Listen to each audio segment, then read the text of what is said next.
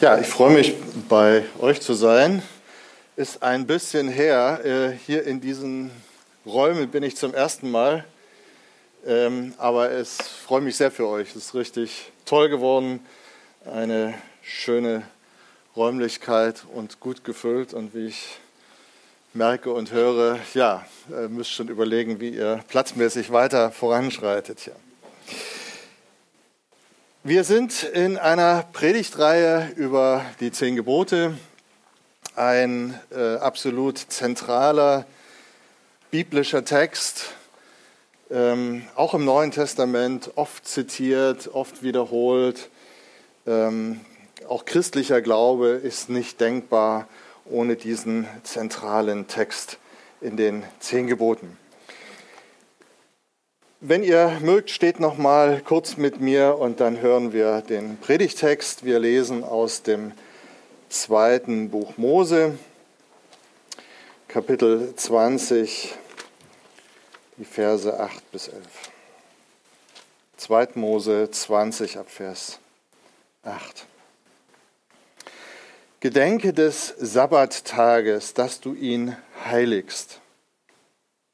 Sechs Tage sollst du arbeiten und alle deine Werke tun, aber am siebten Tag ist der Sabbat des Herrn deines Gottes. Da sollst du keine Arbeit tun, auch nicht dein Sohn, deine Tochter, dein Knecht, deine Magd, dein Vieh, auch nicht dein Fremdling, der in deiner Stadt lebt. Denn in sechs Tagen hat der Herr Himmel und Erde gemacht und das Meer und alles, was darinnen ist. Und er ruhte am siebten Tage. Darum segnete der Herr den Sabbattag und heiligte ihn. Amen.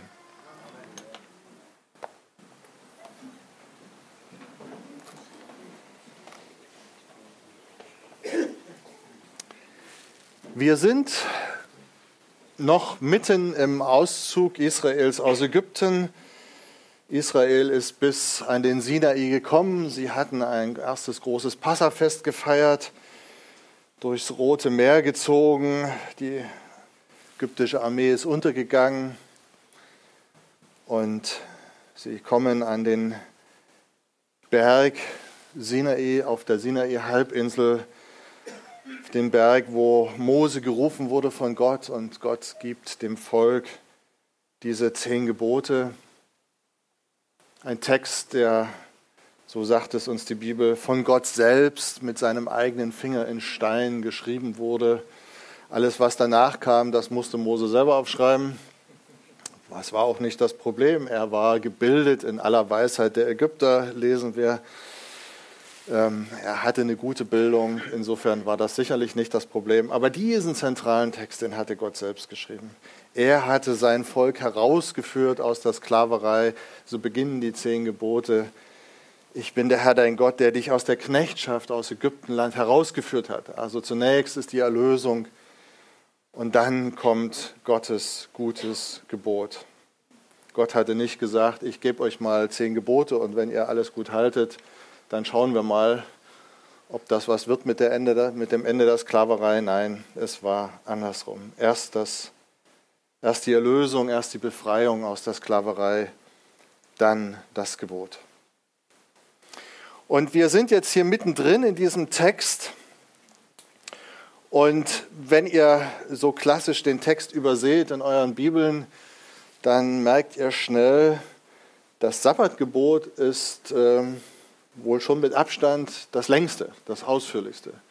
Alles, was dann danach kommt, gut, das nächste noch, ähm, Vater und Mutter ehren ist auch noch ein klein bisschen länger und dann, du sollst nicht töten, nicht Ehe brechen, nicht stehlen.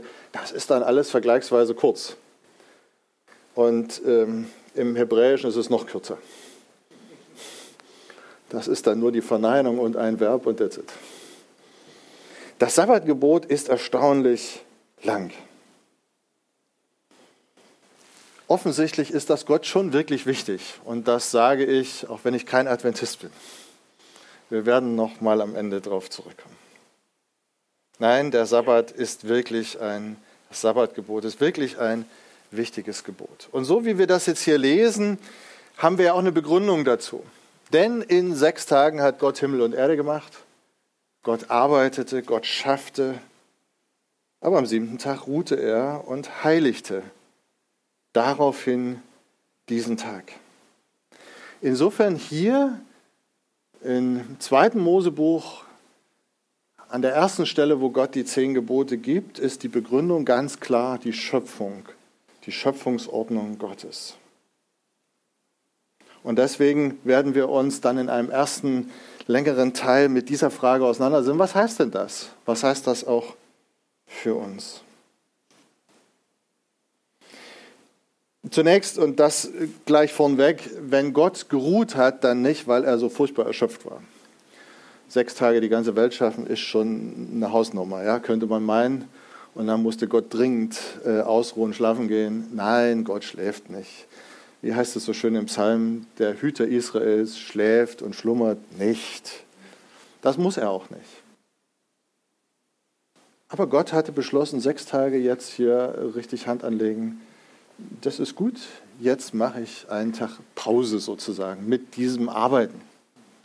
Und er sagt, das ist eine, eine gute Regel, ein gutes Vorbild für den Menschen. Und so lesen wir das im ersten Buch Mose,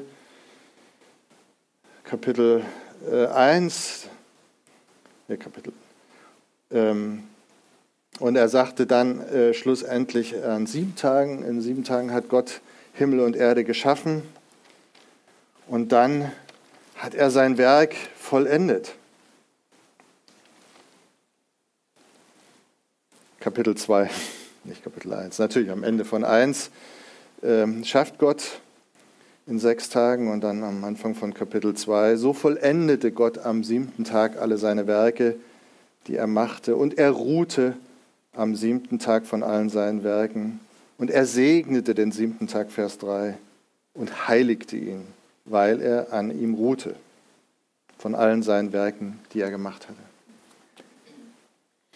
Und insofern ist das Wort Sabbat, Shabbat, äh, auch das Verb dazu, heißt zunächst mal nichts anderes als ruhen. Das ist noch kein, kein, kein Begriff für einen Wochentag oder irgendwie so, sondern es heißt zunächst einfach mal Ruhetag, aufhören, aufhören von der Arbeit. Und das ist ein ganz wichtiger, zentraler Aspekt und es geht eben wirklich auf die Schöpfung zurück und deswegen wird uns das in einem ersten größeren Abschnitt beschäftigen. Bevor wir dazu kommen, sollten wir trotzdem einen kleinen Blick werfen ins fünfte Buch Mose. Das fünfte Buch Mose ist eigentlich eine Wiederholung ähm, des, äh, des Dekalogs, der zehn Gebote. Ähm, Israel ist nach 40 Jahren dann doch mal ähm, an der Grenze zum Land Kanaan angekommen. Mose hält seine Abschiedspredigt. Die ist ein bisschen lang geraten, äh, ein bisschen ausführlich und im Grunde ist das ganze fünfte Buch Mose eine Wiederholung des Gesetzes. Und man kann in einer gewissen Weise auch sagen, ähm, eine Auslegung der zehn Gebote. Und so kommen die zehn Gebote also relativ weit am Anfang, Kapitel 5, ähm, auch nochmal vor.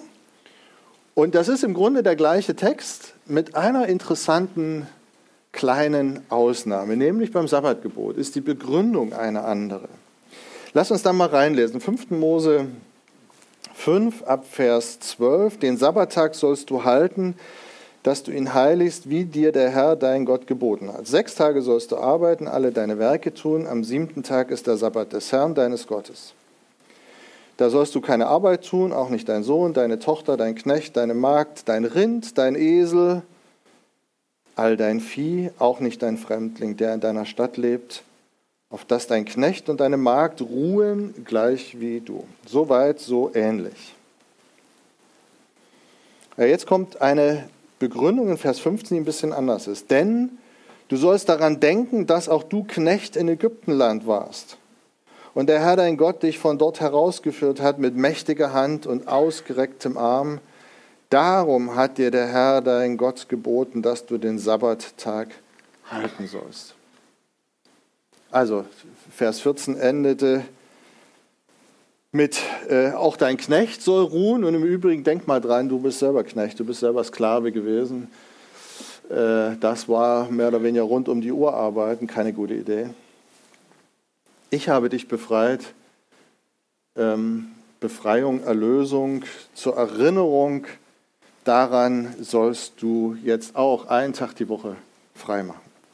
Auch darauf werden wir zurückkommen.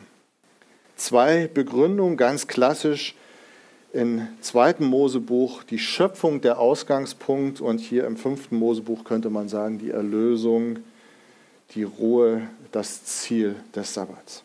Also zunächst mal die Begründung mit der Schöpfung.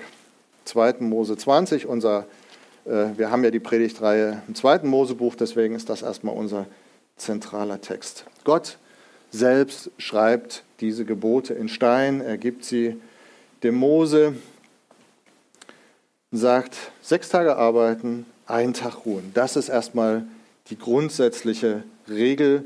Das gilt für alle Menschen, auch für den Fremdling in der Stadt, für den Ausländer, auch für die Tiere. Das hat also zunächst erstmal gar nicht unmittelbar was mit Gottesdienst zu tun, sondern das heißt einfach sechs Tage arbeiten, einen Tag ruhen. Das ist der normale Rhythmus, wie Gott ihn idealerweise sich vorstellt. Ja? Tiere gehen üblicherweise nicht in Tiergottesdienst. Soll mal sowas gegeben haben. Die EKD ist sicher für nichts zu schade in Deutschland. Da gab es dann mal auch einen Gottesdienst für Schwester Gans und Bruder Schwein. Und solche Geschichten ist ein paar Tage her. So. Ist nicht das, was die Bibel uns so zeigt. Ja, Gott hat auch ein Interesse an Tieren, das ist wohl wahr. Und wenn man im 1. Mose Kapitel 9 am Ende der Sintflut liest, wie Gott einen Bund schließt mit Noah, ein paar Verse weiter steht ganz ausdrücklich, Gott schließt diesen Bund auch mit allen Tieren. Kommt nicht oft im Alten Testament vor. Zentraler, wichtiger Text, Noah-Bund ist nicht irgendeine Geschichte. Ja. Gott verheißt, diese Welt wird nicht einfach mal eben untergehen, auch wenn manche gerade aktuell etwas anderer Meinung sind, dass übermorgen Schluss ist. Äh, nein, Gott hat gesagt, das geht noch ein bisschen. Jahreszeiten werden nicht aufhören. Das heißt nicht, dass wir keine Verantwortung haben. Ja? Versteht mich nicht falsch. So, und dort kommen die Tiere mit vor. Also Gott sind die Tiere schon wichtig, in vieler Hinsicht. Hier in unserem Text, in zehn Geboten, die Tiere sollen auch ruhen. Auch die sollen in der Landwirtschaft nicht rund um die Uhr arbeiten. Und jeder Landwirt, der einigermaßen beieinander ist, weiß, dass das auch keine gute Idee wäre. Ein grundsätzliches Gebot. Und im Übrigen, das startet auch nicht erst hier in 2. Mose 20. Der Sabbat existierte im Grundsatz vorher. Er kommt von der Schöpfung, wenig überraschend. Ähm, wir haben jetzt nicht die Zeit, äh, durchs ganze erste Buch Mose zu gehen und zu gucken, wo sind jetzt möglicherweise Anklänge. Die gibt es, wenn auch jetzt nicht zum Dutzend. Aber einen Text will ich erwähnen, ein paar Kapitel vorher. Ähm, Kapitel 16. Ja, schon Auszug aus Ägypten ist kurz zuvor gewesen. Die sind schon in der Wüste unterwegs und äh, wer je auf dem Sinai war, äh, es ist schon wirklich Wüste. Äh, wir hatten die Gelegenheit im Sommer ein paar Tage im Urlaub da zu sein. Es ist wirklich Wüste. Es ist sehr karg. Und im Süden, da wo die Berge sind, äh, der, der Moseberg 2200 und ein paar Meter, äh, da ist alles sehr kahl ringsherum. Da leben so ein paar Beduinen. Man fragt sich, wo die eigentlich ihr Wasser her haben. Ich habe keine Ahnung. Es ist wirklich mühsam. Ja? So, und jetzt ist ein ganzes Volk unterwegs. Was macht Gott? Naja, es, es, es, da, kommt, da ist kein Aldi um die Ecke und da kommt auch nicht so ein, so ein Cateringwagen mal vorbei. Gott schickt Manna dass sie was zu essen haben und zwischenrein kümmert er sich auch um das Wasser. Aber in Bezug auf das Manna ist es spannend, 2. Mose 16, dass vom Sabbat die Rede ist. Gott gab immer jeden Tag das Manna und sie sollten jeden Tag das einsammeln. Und was ist, wenn die Woche rum ist? 2. Mose 16 ab 22. Am sechsten Tag sammelten sie doppelt so viel Brot je zwei Krüge voll für einen. Und alle Vorsteher der Gemeinde kamen hin und verkündeten es Mose. Und er sprach, das ist es, was der Herr, was Jahwe gesagt hat. Morgen ist Ruhetag, ein heiliger Schabbat für den Herrn. Was ihr backen wollt, das backt, und was ihr kochen wollt, das kocht. Was übrig ist, das legt beiseite, dass es aufgehoben werde bis zum nächsten Morgen. Also lohnt sich die Geschichte nochmal in Ruhe zu lesen Sechs Tage sollten sie Manna sammeln, aber am siebten Tag gab es kein Manna. Gott hat gesagt, nö, am Freitag gibt es doppelt so viel. Dann habt ihr zum Wochenende genug.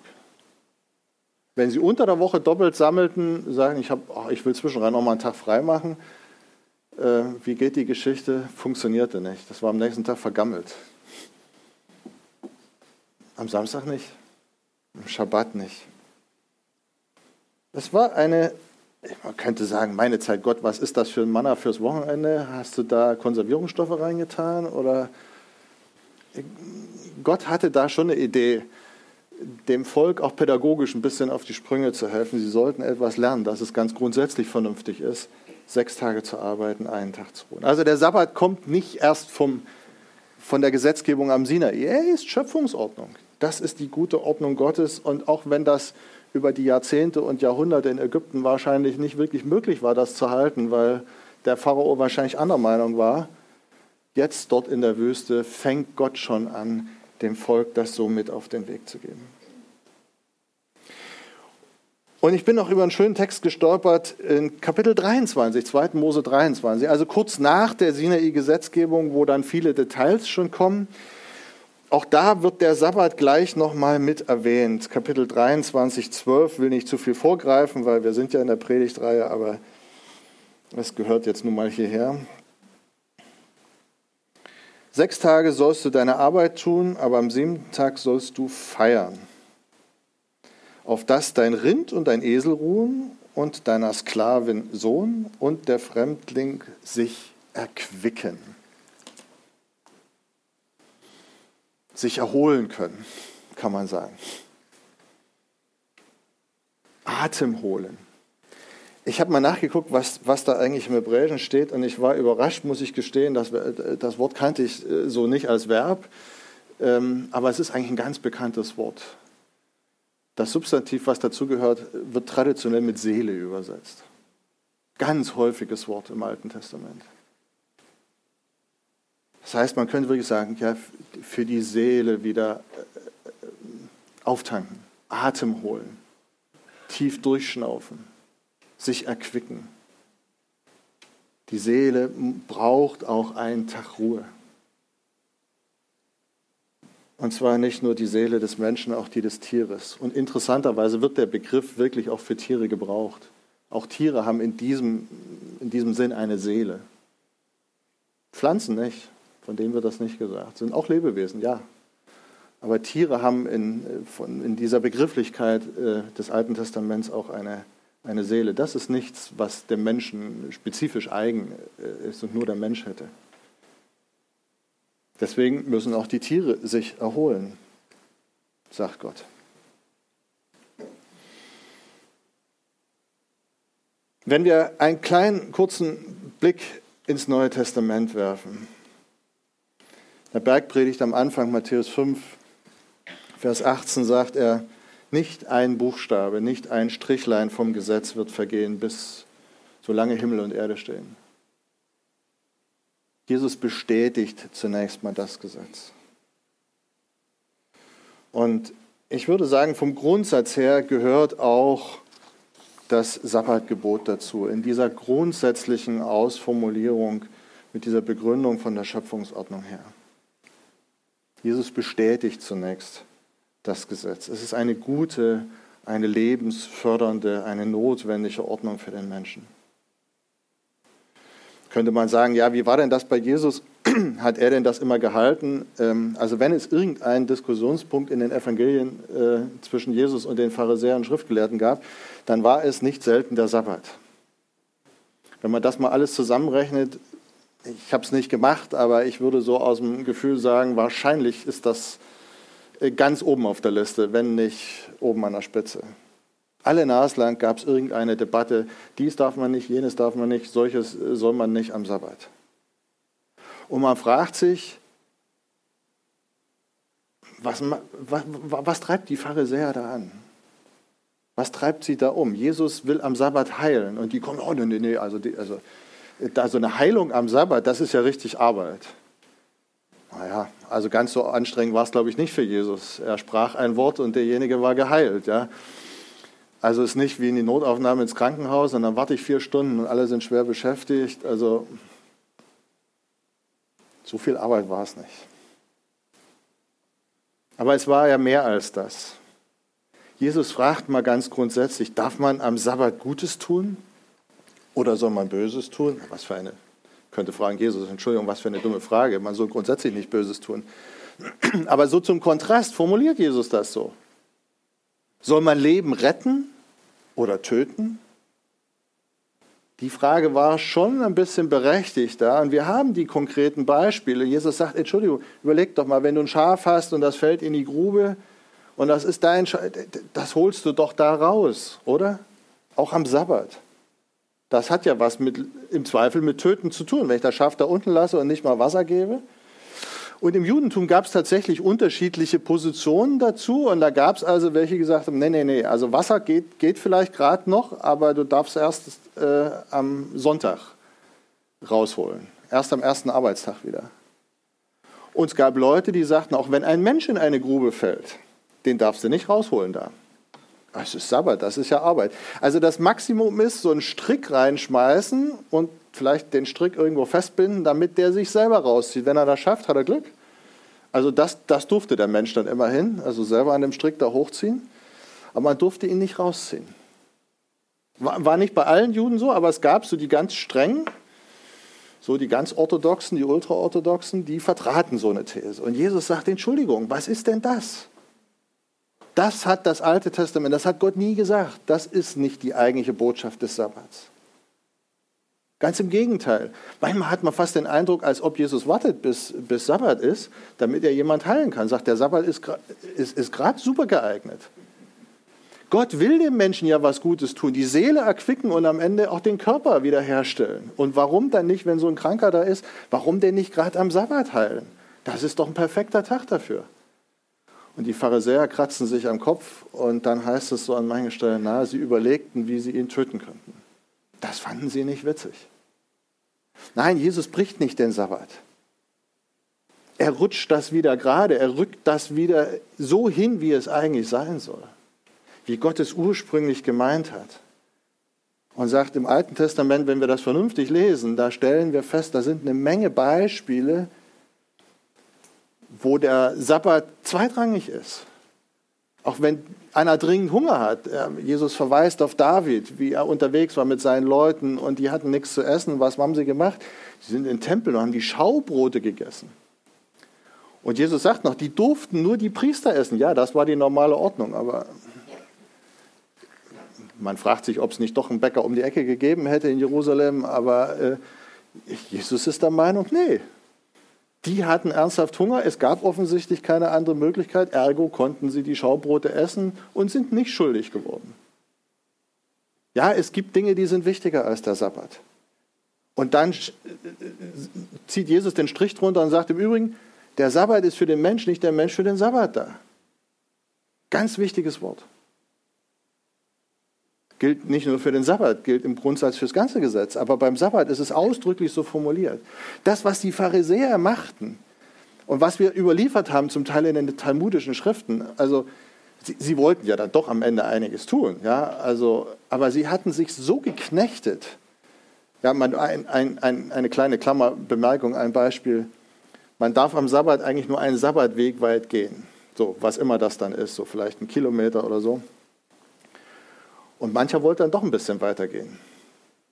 Aber sie wollten das Gesetz ja nicht übertreten. Was macht man? Naja, das zählt immer, wenn du über die Türschwelle, so man hat, in einem klassischen Haus unten Türschwelle, wenn ich drüber gehe und dann kann ich einen Sabbatweg gehen. Und dann waren die erfinderisch, haben gesagt, okay, dann montieren wir die Türschwelle raus, nehmen die auf die Schulter, laufen ein Stück und wenn der Sabbatweg weg ist, lege ich die Türschwelle auf den Weg, trete drüber. Ihr versteht, ja? Ja, man kann sich äh, gepflegt selber in die Tasche lügen. Ich will nicht mit dem Finger zeigen, darum geht es nicht. Aber, aber das ist die Situation, in der Jesus diese Diskussionen hat. Ja, auf der einen Seite ultrakonservativ und einengend, weit mehr als, das, als, als Gottes sagt, und auf der anderen Seite eigentlich nicht bereit sein, das dann auch umzusetzen und dann tausend Wege finden und so weiter. Jesus setzt den Fokus neu. Er justiert das wieder und sagt, lass uns zurückgehen, lass uns auf das schauen, was Gott in seinem Wort gesagt hat, wofür der Sabbat eigentlich da ist. So, wir haben, wenn wir uns noch mal erinnern, wir haben gelesen, sechs Tage sollst du arbeiten, am siebten Tag sollst du ruhen. Auch da sollten wir noch einen kleinen Gedanken drauf verwenden. Sechs Tage sollst du arbeiten. Das heißt, das Sabbatgebot ist nicht einfach nur ein Gebot, äh, im Übrigen Sabbat, bei uns würden wir schnell sagen Sonntag, ähm, einen Tag ruhen, sondern zunächst mal sagt der Text, sechs Tage sollst du arbeiten. Und ich denke, oh meine Zeit, tun es nicht fünf auch?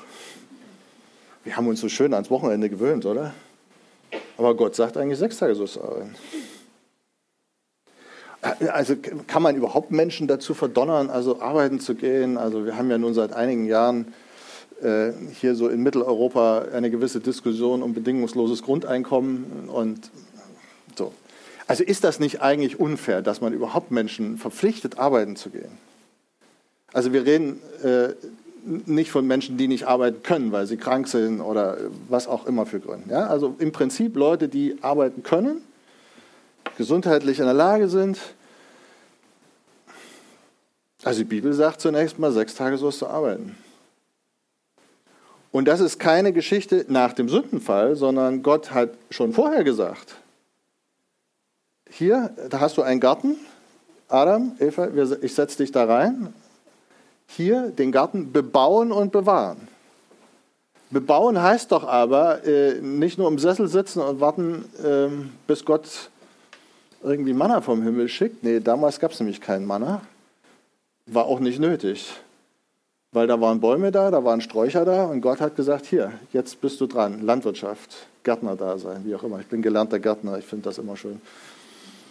Ähm, Gott hat Arbeit gestiftet im Garten Eden vor dem Sündenfall. Als der Sündenfall kam, wird deutlich, die Arbeit wird mühsam. Da kommen dann plötzlich Dornen und Disteln und diese ganze Nummer, ja, ich weiß, wovon, ich, äh, so, wovon der Text redet. Dornen und Disteln im Garten, keine gute Idee.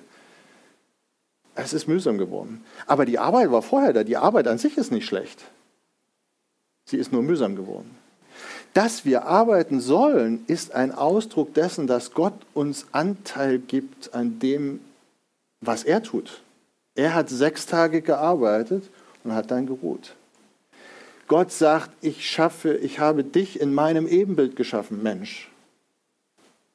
Und sagt, ich gebe dir Anteil am kreativen Schaffen. Wir schaffen nicht was völlig Neues. Das ist Gott eigen. Das kann nur Gott. Aber mit dem, was Gott uns gegeben hat in dieser Welt, wir sagen so kreativ umgehen. Was heißt denn kreativ? Heißt schöpferisch. In einem abgeleiteten Sinn ist der Mensch unglaublich kreativ. Und zwar nur der Mensch. Das ist wirklich spezifisch, weil der Mensch Gottes Ebenbild ist. Und dazu gehört am Ende des Tages eben auch Arbeit. Gott selbst ist der, der am meisten arbeitet. Es soll andere Religionen in dieser Welt geben, wo der oberste Chef, sage ich jetzt mal so, einfach nichts tut. Vergleichsweise wohlgeleibt irgendwo in der Ecke sitzt oder weiß nicht. Also mir kommen da manche so Bilder in den Sinn, wo ich denke, nee, das ist nicht der Gott, der sich in der Bibel offenbart. Der tut wirklich was. Der schläft und schlummert nicht. Der tut mehr als alle anderen. Biblische Arbeitsethik sieht nämlich entsprechend aus, dass wir die Ärmel hochkrempeln, was tun. Und nicht, weil es alles so mühsam ist, sondern weil es richtig gut ist zu arbeiten. Weil es uns erfüllt, eine gute Arbeit zu haben. Paulus sagt, ich arbeite mehr als ihr alle. Chef zu sein heißt nach biblischer Arbeitsethik nicht, die Beine hochzulegen und andere für sich arbeiten zu lassen. Umgekehrt wird ein Schuh draus. Und ich glaube, wenn wir in unsere Gesellschaften auch mal global gucken, ist es auch nicht zufällig, wie ob Länder reich sind oder nicht. Das ist nicht eine ganz einfache Rechnung, aber ich glaube, es ist auch nicht losgelöst davon. Wenn eine entsprechende Arbeitsethik da ist, dann kann man eben auch in ein, zwei Generationen richtig was aufbauen. Und wenn die Arbeitsethik nicht da ist und alles nur lässt es fair und wir leben so in den Tag rein, ja, wo soll es denn herkommen? In den zehn Geboten setzt Gott einen zentralen, wichtigen Punkt für Arbeit. Arbeit ist wertvoll, Arbeit ist gut. Gott selbst arbeitet und deswegen sollen wir sechs Tage arbeiten. Das ist kein Fluch. Arbeit ist ein Segen. Und so haben wir das dann im Neuen Testament. Äh, Paulus spricht davon, äh, wir sollen von unserer eigenen Hände Arbeit leben, wie es uns geboten ist. Oder 2. Thessalonicher 3 heißt es an einer Stelle, wer nicht arbeiten will, soll auch nicht essen.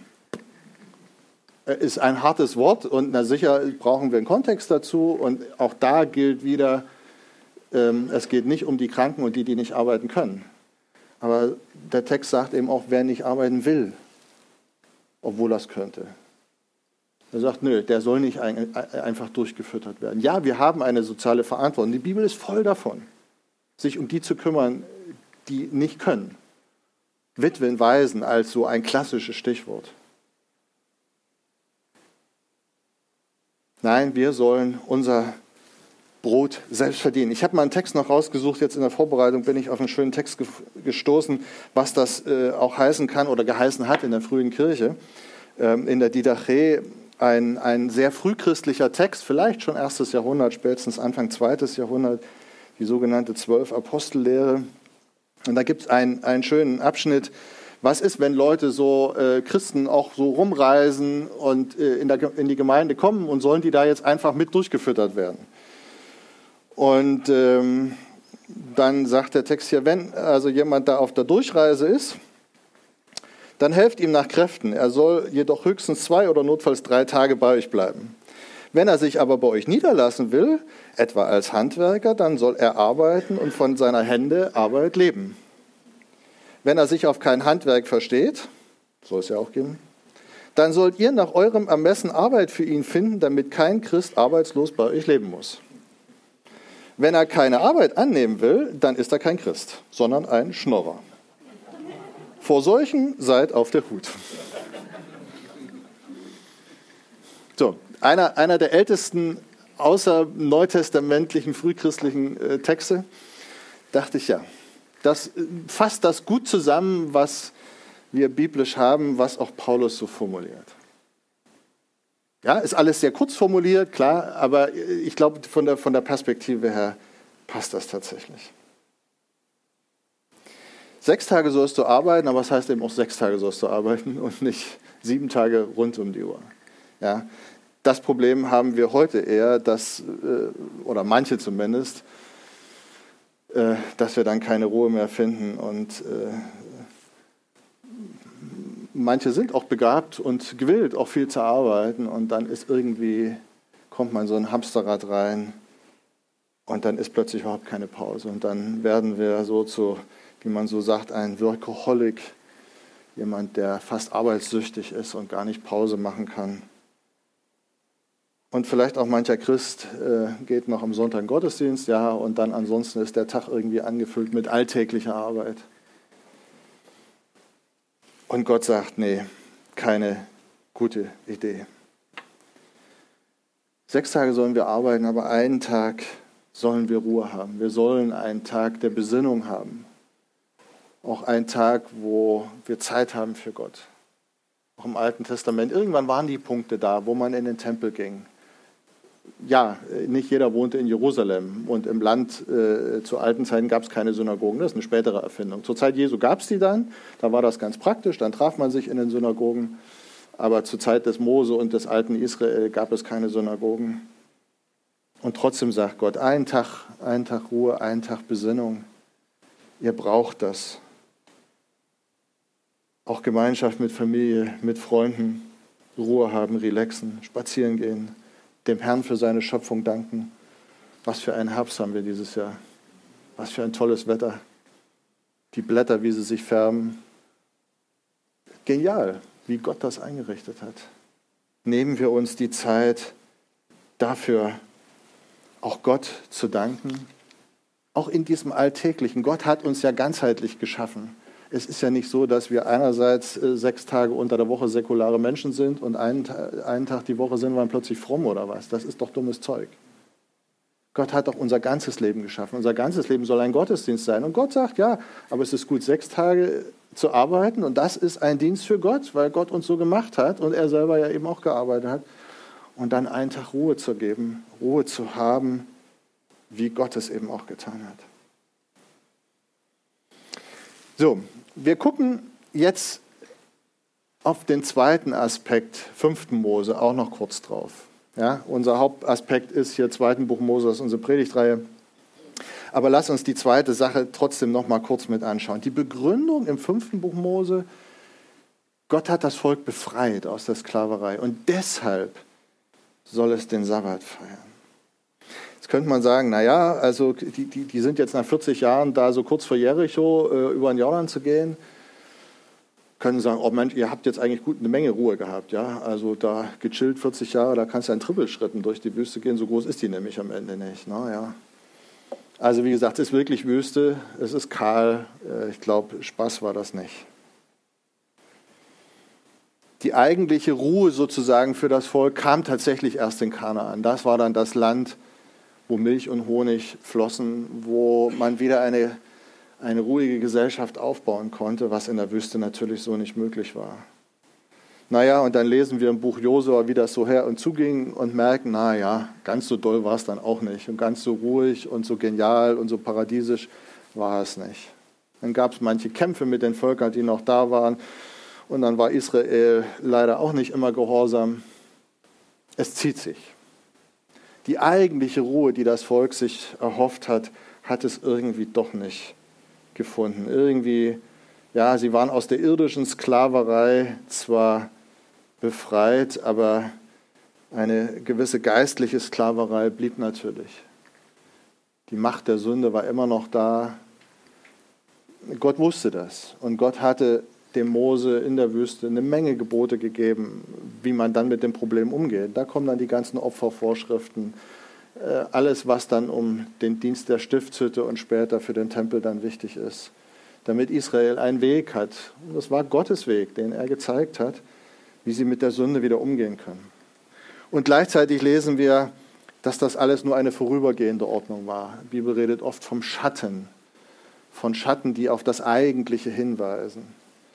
Und so könnte man, könnte man sagen, ja, wenn wir ins Neue Testament schauen, auch der Sabbat in dieser Perspektive ist ein gewisser, in gewisser Weise ein Schatten auf eine echte Ruhe hin. Und die finden wir nicht im irdischen und äh, wenn wir uns noch so sehr Mühe geben, sondern da haben wir eine Perspektive hin auf den Messias. Jesus selber sagt, ein bekanntes Wort, Matthäus 11, Vers 28, kommt her zu mir alle, die ihr mühselig und beladen seid. Ich will euch erquicken. Und dann geht es weiter und endet mit diesem schönen Satz, so werdet ihr Ruhe finden für eure Seelen.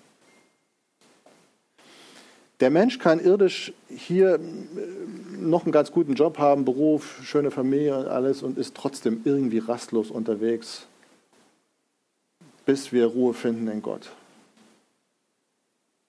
Gott hat uns dazu so gemacht, dass wir eigentlich eine Sehnsucht nach Gott haben. Und wenn wir diesen Gott nicht haben, dann ist unser Herz äh, immer rastlos unterwegs. Und da reicht es nicht zu sagen, oh, sechs Tage gucke ich mal und dann mache ich einen Tag Pause von diesem Nachdenken, wo ist denn eigentlich meine, der Sinn im Leben? Nein, gerade das funktioniert ja nicht. Und Jesus sagt, wer zu mir kommt, der wird Ruhe finden für seine Seele. Und so plötzlich haben wir eine Perspektive aus der Erlösungsordnung heraus, die noch ein Stück weiter geht, jenseits dessen, was aus der Schöpfungsordnung kommt. Und Hebräer 4 ist ein Text, der das ausführlich aufgreift. Wir haben nicht die Zeit, das ausführlich anzuschauen, aber äh, vielleicht nehmt ihr heute Nachmittag oder im Laufe der Woche mal die Zeit, Hebräer 4, das ganze, das ganze Kapitel zu lesen. Das lohnt sich auf dem Hintergrund weil der Hebräerbriefschreiber tatsächlich genau auf diese Frage eingeht und auch diskutiert, was war denn, hat der Josua nicht eigentlich irgendwie das Volk da schon irgendwie in die Ruhe geführt? Ja, in einer gewissen Weise ja.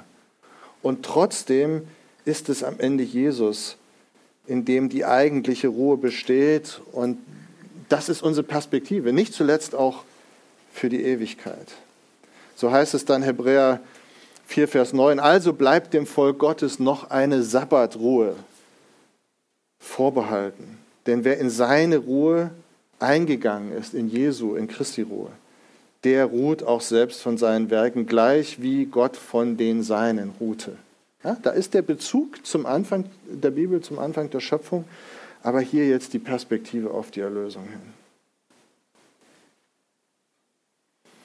Insofern könnte man sagen, alles, was wir im Alten Testament so an ganz spezifischen Sabbatvorschriften haben für das alte Israel, für, den, für die Stiftshütte, für den Tempel, das hing mit diesem Aspekt zusammen. Ja, da haben wir einen, einen zeremonialen Aspekt ohne Frage in dem Sabbatgebot drin. Das hat Jesus tatsächlich erfüllt. Darauf brauchen wir nicht mehr warten. Israel wartete darauf und hat es nicht gesehen. Die Propheten haben gewartet, haben es nicht gesehen. Mit Jesus kam es. Und insofern ist da viel äußerlicher Kultus sozusagen weg im Sinne von, es ist echt erfüllt in Jesus. Ja? Nochmal Matthäus 5 Bergpredigt, Jesus sagt, ich bin nicht gekommen aufzulösen, ich bin gekommen zu erfüllen. Und in dieser Hinsicht hat Jesus tatsächlich eine Menge Gebote erfüllt. Das heißt, das ist nicht einfach für alt erklärt worden, sondern dem ist Genüge getan. Alle Opfer, alle, auch die, ich würde sagen, auch die Speisevorschriften, alles diese äußeren Dinge, Reinheitsvorschriften und vieles, was um den Sabbat herum gehört, das hat Jesus so vollständig erfüllt, weil er das Original jetzt ist. Da brauchen wir den Schatten nicht mehr. Insofern kann man dann natürlich die Frage stellen, okay, hat sich das jetzt mit dem Sabbat alles erledigt? Oder was haben wir? Im Grunde haben wir wenn wir es Strich drunter ziehen, einen, einen doppelten Sabbat. Auf der einen Seite diese Perspektive von der Schöpfungsordnung her. Und solange wir auf dieser alten Erde leben und noch nicht auf der neuen Erde und im neuen Himmel, wird sich daran auch nichts ändern. Wir leben in dieser Schöpfungsordnung, die Gott gegeben hat, und wir tun gut daran, das auch auszuleben. Und ehrlich gesagt, ich persönlich bin froh, ich habe das so auch bin meinen Eltern dankbar, dass wir das grundsätzlich so gelebt haben. Ja, am Sonntag war Gottesdienst, mein Vater Pfarrer, äh, war, war, viel zu tun, gut zu tun. Aber jenseits vom unmittelbaren Gottesdienst, äh, meine Eltern haben viel gearbeitet, aber, aber Sonntag, wenn es irgend ging, war eben sonst keine alltägliche Arbeit.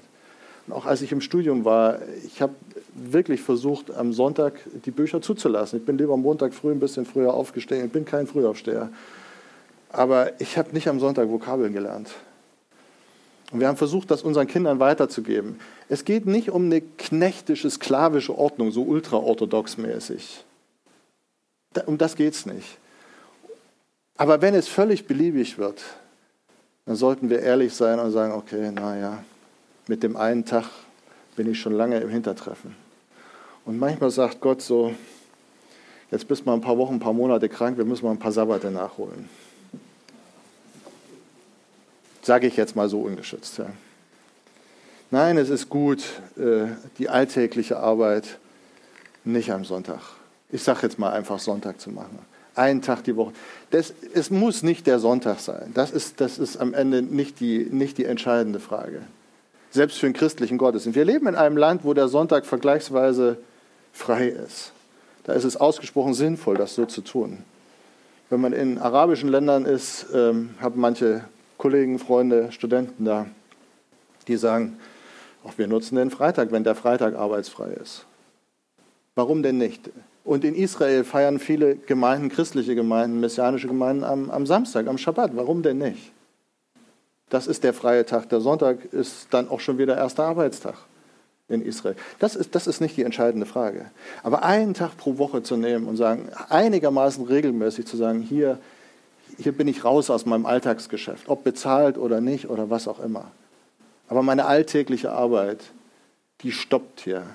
Und hier habe ich Zeit für Gott, für die Familie, für mich auch ein Stück zum Regenerieren, für Freunde.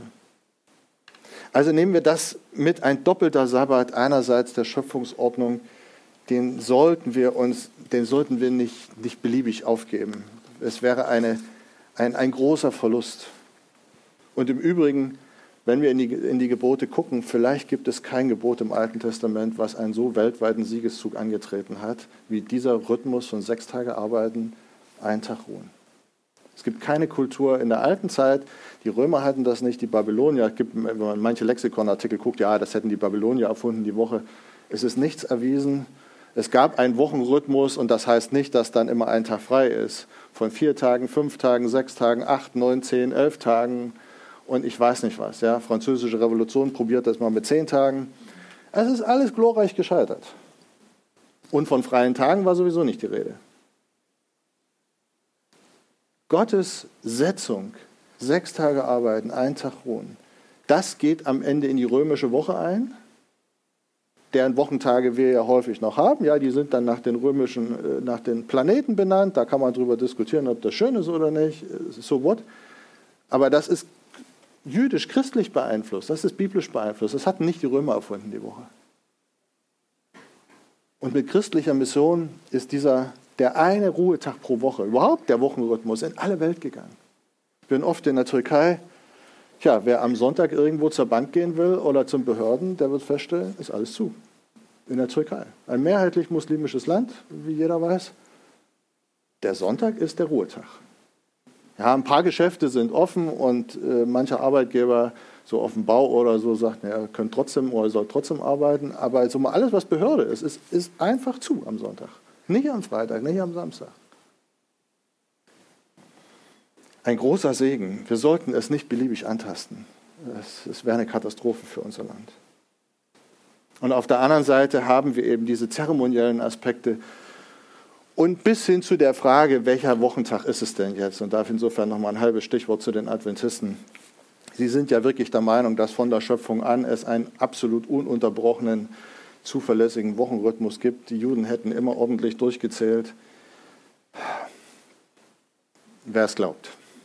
Ich einen guten, äh, bin gut befreundet mit dem äh, quasi Bischof der Adventisten hier in Norddeutschland. Äh, ich habe mit ihm sehr oft offen auch über die Frage geredet. Ich habe ihn auch mal schon zu unseren Studenten eingeladen, so aus berufenem Munde was zum Sabbat zu sagen. Wir haben da sehr offen geredet und er sagt am Ende auch, das ist am Ende nicht die entscheidende Frage. Ähm, vor ein paar Jahren gab es in Samoa eine Diskussion, das sind so ein paar kleine Inseln in der Nähe von Australien, da unten in der Südsee die wollten von der einen Seite der Datumsgrenze auf die andere Seite wechseln. Dort gibt es siebene Tagsadventisten. Oh, großes Problem. Dann stellte man fest, die hatten vor 100 Jahren schon mal gewechselt, nämlich in die andere Richtung. Da haben die Adventisten mitgemacht. Jetzt ging es retour. Jetzt kamen die meisten Adventisten, ach nee, nee, nee, nee, das ist gegen Gottes Gebot. Geht überhaupt gar nicht. Und ein paar andere Adventisten haben gesagt, doch. Das heißt, es gibt jetzt Adventisten, die feiern am Sonntag da ihren Gottesdienst und andere am Samstag. Und man fragt sich Leute, und wer hat eigentlich den Nullmeridian in Greenwich in London festgelegt, 1800 und irgendwas in die 80er? Warum eigentlich nicht Jerusalem? Warum nicht Garten Eden irgendwo im Irak? Ja, dann wäre das nämlich hinten bei, da, da, da ist ganz viel Wasser auf, wenn man da mal rumdreht, den Globus. Wäre das nicht eigentlich die biblische Lösung? Warum, warum sagen wir dann, der Nullmeridian ist Gesetz? Der steht auch nicht in der Bibel. Es ist, das ist eine willkürliche Setzung. Was heißt willkürlich? Das ist eine menschliche Setzung, die ist legitim. Das geht auch gar nicht anders, solange wie wir mit Flugzeugen und Schiffen um den Globus uns drehen. Da müssen wir irgendwo die Entscheidung treffen. Und selbst adventistische Theologen äh, gehen am Ende bei und sagen, Leute, wenn das jetzt die entscheidende Frage wäre, ob einer rechtgläubig ist oder den wahren Glauben verlassen hat, dann sollte man irgendwann bald mal merken, das kann es nicht sein. Ja, es ist eine menschliche Setzung und die ist notgedrungen irgendwo willkürlich, wo wir die Datumsgrenze setzen. Das kann doch nicht über Rechtgläubigkeit entscheiden. Ja, das ist völlig unmöglich. Also insofern, ähm, vielleicht wenn ihr mal auf Adventisten trefft, äh, seid nicht verwundert, wenn die der Meinung sind, wir feiern am falschen Tag. Ähm, am Ende des Tages, das muss uns keine schlaflosen Nächte umtreiben. Es gibt keine Lösung äh, kalendarisch in dem Sinne dafür selbst wenn man der Meinung wäre, man wüsste noch, wie der Rhythmus war, was ich persönlich nicht glaube. Dafür hat es zu viele Kalenderreformen hin und her gegeben. Äh, das ist nicht die eigentliche Frage. Viel spannender ist, sind wir bereit, äh, insoweit nicht nur auf die Ewigkeit zu hoffen, dass da eine Ruhe für uns noch ist in Jesus? Ja, das ist meine Hoffnung und ich glaube fest daran, dass das so kommt. Aber was heißt es für hier und heute? sind wir bereit, sechs Tage zu arbeiten, einen Tag zu ruhen, diesen gottgegebenen Rhythmus auch für unser Leben zu akzeptieren, auch zu unserem irdischen Wohl, für unser körperliches, geistiges, seelisches Wohl, aber natürlich auch gerne für den Gottesdienst und für alles, was damit zusammenhängt. Das ist die viel wichtigere Frage. Und welcher Wochentag das dann ist, das ist wirklich eine zweitrangige Frage. So, ein allerletzter Punkt, Offenbarung. Offenbarung 1, Vers 10.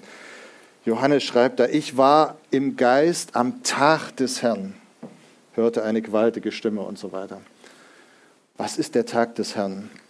Guckt man dahin, es ist sehr wörtlich übersetzt, und dann ein bisschen in den frühchristlichen Schriften stellen wir fest, das ist der Spezialbegriff für den ersten Tag der Woche, für den Sonntag. Das, was wir heute Sonntag nennen, die erste Kirche hat 400, 450 Jahre lang exklusiv diesen, einen, einen eigenen Begriff gehabt. Herrentag. Irgendwann ist man dann auch zum Sonntag übergegangen, weil die Römer das dann so genannt haben, ja. Aber dieser Begriff war sonst bei den Römern und den Griechen nicht üblich. Aber die Christen hatten ihre eigene Bezeichnung dafür.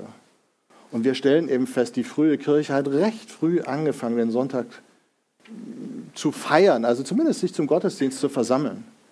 Ja, Jesus ist am ersten Tag der Woche auferstanden, acht Tage später haben sie sich wieder getroffen. Warum eigentlich nicht sieben Tage da? Also warum nicht am Sabbat? Warum dann wieder am Sonntag? Ja, Im Johannesevangelium lesen wir das so schön, Johannes 20, kann man nachlesen. Dann Pfingsten war wieder ein Sonntag. Und dann lesen wir über die, in der Apostelgeschichte in den Gemeinden hin und her. Äh, Paulus geht am Sabbat in die Synagoge. Ach, da kommen alle Adventisten und sagen, wir haben es doch gewusst, ja. Naja, er wollte den Juden predigen. Wann soll er denn da sonst in die Synagoge gehen, wenn nicht am, am Samstag? Klar. Aber das war ja nicht die Frage für den, für den Gemeindegottesdienst. Wir haben einen Hinweis auf einen Gemeindegottesdienst, Apostelgeschichte 20, Vers 7.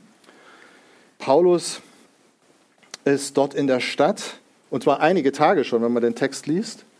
Und dann wartet er, bis der erste Tag der Woche ist. Am ersten Tag der Woche aber, als die Jünger versammelt waren, das Brot zu brechen, da kam Paulus, er predigte, das zog sich hin, dann fällt ja abends noch einer aus dem Fenster, den er dann wieder auferweckt. So diese ganze Story ist das da.